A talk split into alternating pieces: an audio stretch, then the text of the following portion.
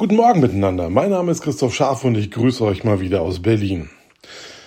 Heute erinnern uns die Bibelverse im Losungsbuch an, ja, an etwas, was ich jetzt Dank nennen würde.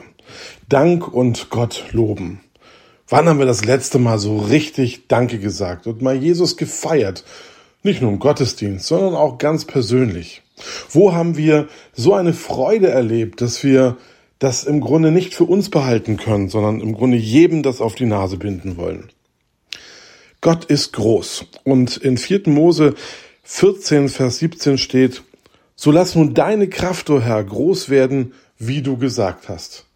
Das ist oft so ein Wunsch, den wir haben, dass Gott Großes tut, auch in unserem Leben. Aber wenn er es denn tut, hm, dann merken wir es oft nur ganz selten oder wenig oder wenn wir es denn gemerkt haben, ja, dann ist der Dank, den wir ihm doch entgegenbringen, relativ überschaubar, oder?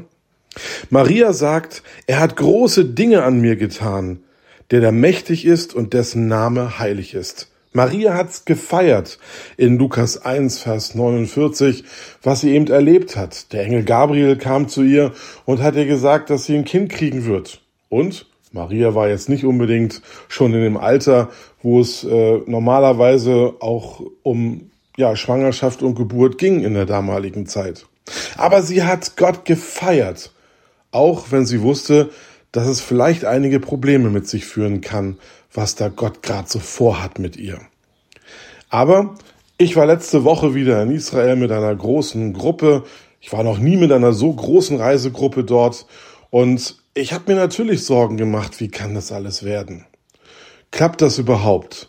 Spätestens dann in Jerusalem, in den engen Gassen der, der Altstadt mit fast 45 Leuten da durch die, durch die äh, ja, Straßen zu ziehen und sich denn nicht zu verlieren. Aber es hat geklappt. Es hat geklappt mit einer sehr disziplinierten Gruppe. Und wenn ich zurückblicke, habe ich das oft in meinem Leben erlebt. Wir haben Höhen und Tiefen, auch in unserem Glaubensleben. Auch in meinem Dienstleben gibt es Höhen und Tiefen.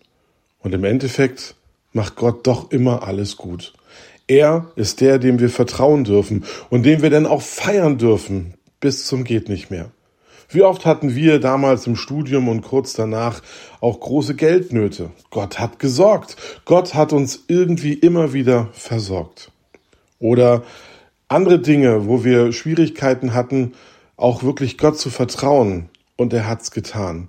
Er hat uns durchgetragen bis zum heutigen Tag. Und auch durch diese Corona-Pandemie hat er uns durchgetragen. Und wir dürfen vielleicht jetzt immer mehr auch erkennen, dass auch manches auch seine guten Seiten hatte. Und dass Gott auch an uns persönlich arbeiten konnte.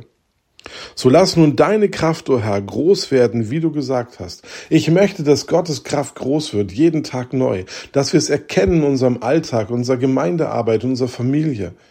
Und nicht immer alle negativen Nachrichten, die es so gibt, aufsaugen und uns daran zu orientieren. Jesus ist größer als alle Probleme dieser Welt und er hat diese Welt in seiner Hand unter seiner Kontrolle. Und vielleicht können wir es dann ebenfalls wie Maria sagen. Er hat große Dinge an mir getan, der da mächtig ist und dessen Name heilig ist.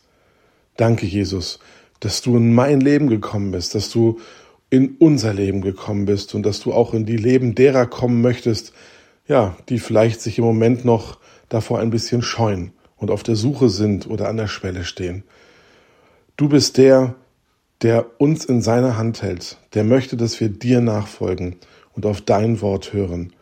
Nimm du den Thron auf meinem Lebenssitz an und geh du mit mir und auch mit uns allen auch durch diesen Tag.